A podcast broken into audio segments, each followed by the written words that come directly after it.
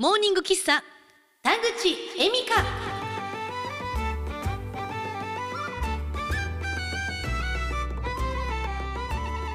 おはようございます田口恵美香です。世界中の田口エミラーの皆さん今日も田口恵美香ってますか？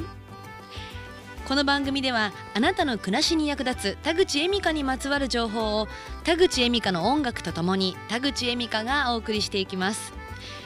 田口恵美香の美声を聞いて今日もあなたの頭の中を田口恵美香でいっぱいにしちゃってください。さあ改めましておはようございます。あなたの田口恵美香です。さあ、えー、今日も始まりました。モーニング喫茶田口恵美香ですけれども早速ですねメールが来ています。なんと、えー、このモーニング喫茶田口恵美香始めてもう何回目になります？今回で。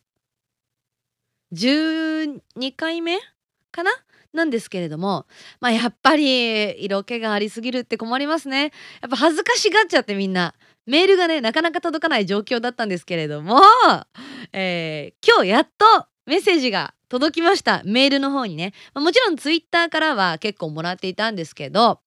メッセージ初メッセージご紹介しましょう、えー、モーニング喫茶田口恵美香様というのはですね、えー、これペンネームミサミサミサ。いつも楽しんで聞いてます。エミカさん大好きです、えー、第7回のモーニング喫茶田口エミカでエミカの部屋についてお話になってくれていて懐かしすぎました。そうですね。あの、これ以前私が横浜で自分のまあ飲める記念館をやっていたよということで、えー、バラエティハウスエミカの部屋という自分のやっていたお店についてお話をしたんですけれども多分それをねちゃんと聞いてくださっていたんですねみさちゃんね、えー、閉店セールをやって近所のママさんたちが集まってデモを起こしてくださり初めて来たお客さんたちと黙々と閉店セールの紙を片付け最後にはお互い泣きながら和解したことなどを覚えていますと。そうなんですよ。実はこのミサミサミサ私の大ファンであり、えー、私のことがまあ好きすぎてお店で働きたいということで働いてくれていたんですね。スタッフでございますよ。で、えー、これね閉店セールをやってデモを起こしてくれた。初めて今ラジオを聴いてくれているあなたは何のことだと思われるかもしれないんですけど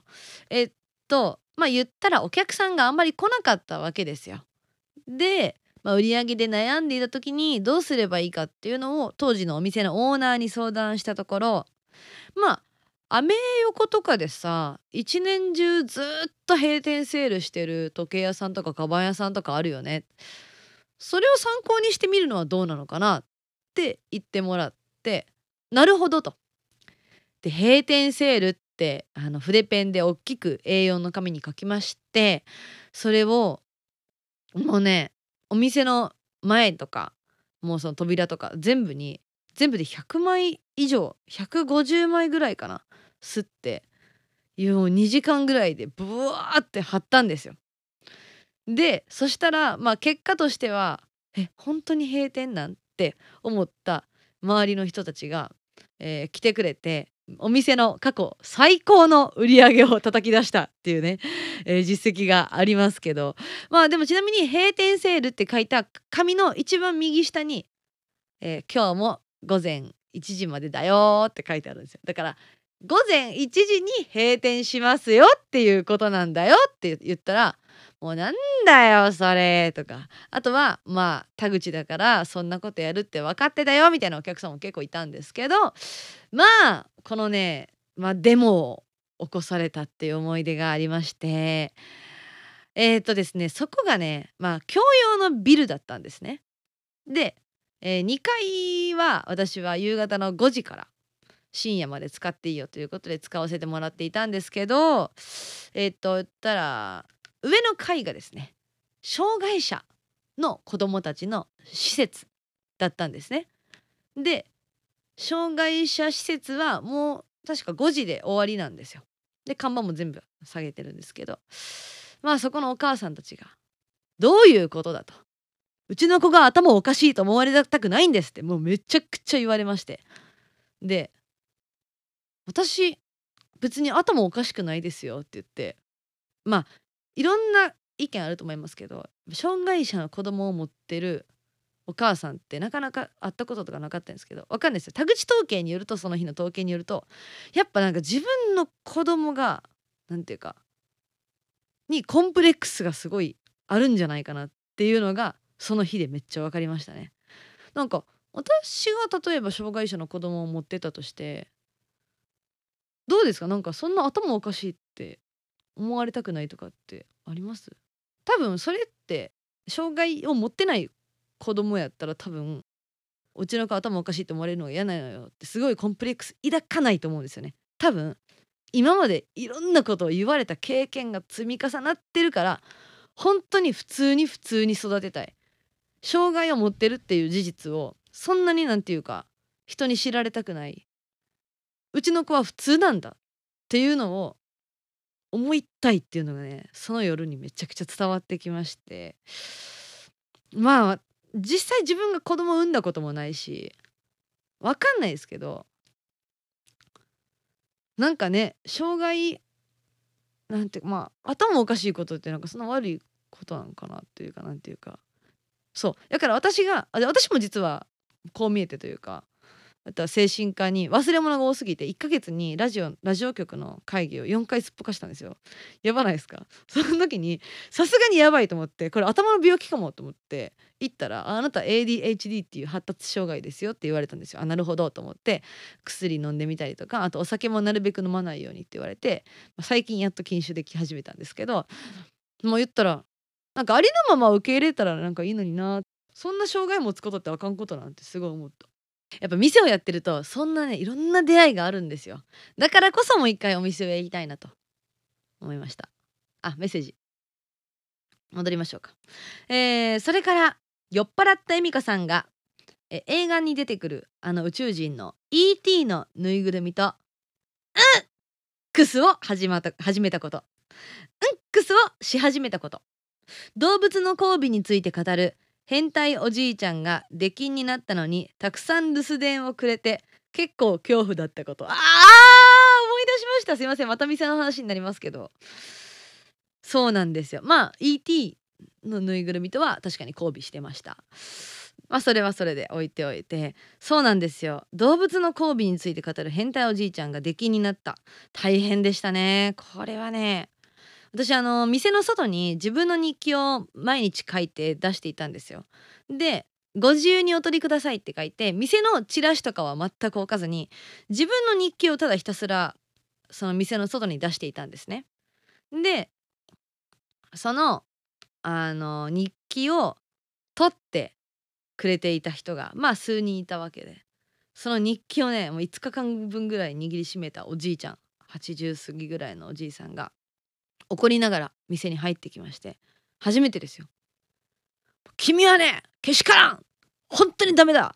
本当にダメだ!」っつって怒りながら入ってきまして「まあまあまあ座ってください」と「君ね」っつってこんなにね日記に下ネタを書いて外に出してたら君はそういうつもりじゃないかもしれない。でも君とやりたいって男の人が集まってきたらどうするの？あなた女の子一人で店やってて。ちゃんと責任持ちなさいってすっごい説教されたんですね。でちなみにその下ネタと内容っていうのはあんまり外に下ネタ出してもなって思ってた思ってたんで日記に書く内容としては、言ったら、えー、ヌーディストビーチが海外にありますと。そのヌーディストビーチにいるその男女は全員裸なのにもかかわらずそこの男性は、えー、女性の裸を見ても関心が立たないらしいですね。やっぱりその私も東京に、まあ、その上京して初めはすごいワクワク感があったけれども「あ新橋ねあ渋谷ね」ってなんかそのなんだろうな、まあ、普通になってきてるその東京の存在が。やっぱり慣れって怖いですねそのヌーディストビーチで立たない男性のようにやっぱ慣れってやっぱ怖いですねみたいな感じで書いたんですね。それでめちゃくちゃ怒ってましてもうなんか2時間ぐらいすごい説教食らって。そしたらなんか、まあ、僕もね、まあ、結構あの社交ダンスであ女性からは結構モテてるからねっつって「あのー、まあ君ともやりたいと思うよ」っつって「え すごい話。あれ？なんか下ネタ書いたらなんかそういう人集まってくるからやめろみたいな内容じゃなかったんかなみたいな。あなたがなんかやりたいみたいな感じになってますけど80の人に。であのうちのオーナーが70代後あ前あ前半かのオーナーいるんですけど「彼女どうですか?」っつったら「まあその彼女でもいいけどね」っつってなんかいいんかいみたいなね 70代に20代前半負けたっていうまあそんなこともありましたけれども、えー、ということで私は起業してお金持ちになる予定なのでまた再開される時は出資しますという、えー、力強いメッセージもいいております。みさみさみさありがとうございます。いやメールもらうと嬉しいですね。まあ、メッセージといえばですねいろいろと思い出がありますけれどもまあラジオにメッセージを送るといえばまあラジオ局もね相当苦労しているんだなって思ったことがありまして以前私が勤めていたまあまあ大きなラジオ局 FM でアーティストさんがやっていた番組があるんですよ。アーティスト枠って言ってねアーティストさんが順番に、まあ、番組を持っていた枠があるんですけどそこでまあ言ったらメッセージがねいつも来ない。アーティストなのに。しかもメジャーデビューをしてるアーティストなのに。有名な。メッセージがいつも来ない。悲しすぎる。でそこのディレクターさんから「田口」っつって本当に申し訳ないけどコーヒーおごるからちょっとメッセージ なんつうか作ってくれんかって言われて「分かりました」っつって。そのディレクターさんもすごい大好きなディレクターさんやったんで「作ります」って言って5通ぐらい作ったんですよ。恋愛のお悩みコーナーっつって、まあ、もちろんそのアーティストの人には「お前が送ったって言うなよ」っつってで私はちょっとひっそりと聞いてたんですね。その自分のメッセージ。だって5通中5通全部自分ですからね。でであのメッセージを作ったんですけどそのメッセージの内容がねやっぱちょっとおかしかったみたいで。田口に頼んだ時点で、うん、一般的なメッセージ送れないっていうのは分かってほしかったんですけど恋愛のメッセージを送ってほしいって言われて体験談とともに分かりました、えー、今、えー、お付き合いしている彼はいないんですけど元彼が6人中3人が露出狂ですと。どうしたらいいですかっていうメッセージだとかあとは以前付き合った方は、えー、宇宙自称宇宙人でした。えー、どうしたら宇宙人自称宇宙人の人じゃない人に出会えるでしょうかとかねそんなメッセージをブワーって送ったらアーティストの人も「えこれ大丈夫？このここの名古屋の人たち大丈夫ですか?」っつって すごいびっくりしてましたね。はい、そんななんか桜になったなーっていうのをね思い出しました。みさみさみさありがとうございます。ということで、えー、そろそろお別れの時間になりますけれどもちょっとメールのねあのー、エピソードが今ぐわっと頭の中にいろいろ浮かんできましたので次の週にまたテーマをメールにしてお話をしようかなと思います。金曜日も聞いてください。ということであなたからのメッセージ。待ってますよ。あの、ツイッターもいいんですけど、ぜひね、メールでもお待ちしてます。あの、メールの方が読みやすいんですよ。あの、長文とか送れるんでね。よろしくお願いします。えー、メールの場合は、モーニングエミカアットマーク gmail.com モーニングエミカアットマーク gmail.com 小文字でお願いします。そして、えー、ツイッターの場合はハッシュタグモーニングエミカ。これ英語でもいいですしカタカナでも構いません。ハッシュタグモーニングエミカで検索してください。検索してもらったらですね、えー、公式のモーニング喫茶田口エミカのツイッターも出てきますのでフォローミーでお願いします。さあ最後は聞いてください。もやもわオスかメスかオスかオスか